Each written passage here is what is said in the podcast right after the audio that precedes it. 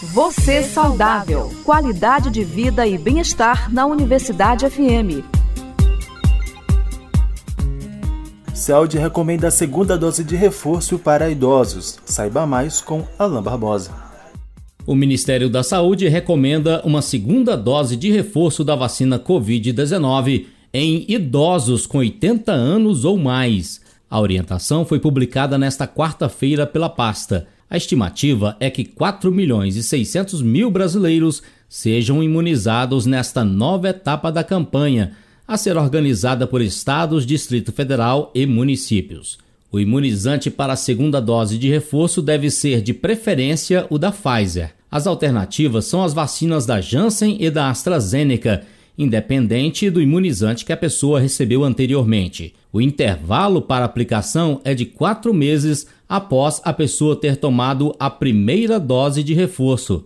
A orientação para a segunda dose de reforço em idosos acima de 80 anos foi amplamente discutida pelos especialistas da Câmara Técnica Assessora em Imunizações. Os técnicos consideraram a situação da pandemia de Covid-19 no Brasil e a redução da efetividade das vacinas a partir de 3 a 4 meses depois da aplicação, principalmente entre as faixas etárias mais avançadas.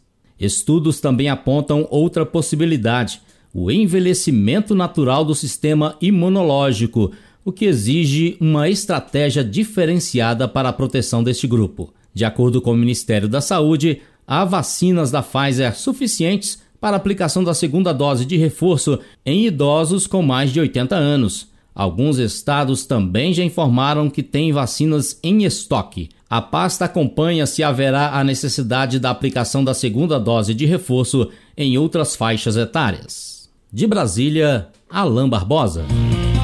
Dica saudável.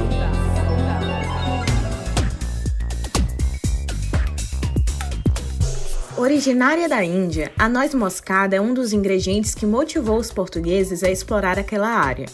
É derivada do fruto da moscadeira, planta que pode chegar de 10 a 15 metros de altura, com inúmeras ramas ao redor do tronco principal.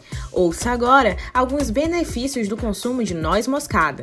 É fonte de antioxidantes, Pequeno no tamanho, o alimento é um gigante quando o assunto são compostos vegetais com poder antioxidante, ajudando a proteger o organismo e células dos danos causados pelos radicais livres. Tem propriedades anti-inflamatórias, por ser rico em compostos que ajudam na redução da inflamação no corpo, além de beneficiar pessoas com condições inflamatórias possui função antibacteriana contra cepas prejudiciais que podem causar cáries e doenças na gengiva.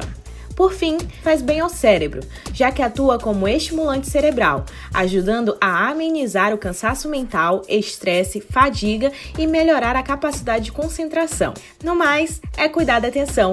Com essas dicas saudáveis, aproveite bem o seu dia. Você saudável. Qualidade de vida e bem-estar na Universidade FM. Informações, curiosidades e dicas de saúde para o seu dia a dia. De segunda a sexta às sete da manhã, com reapresentação a uma da tarde. Você saudável. Uma produção do Núcleo de Jornalismo da 106,9.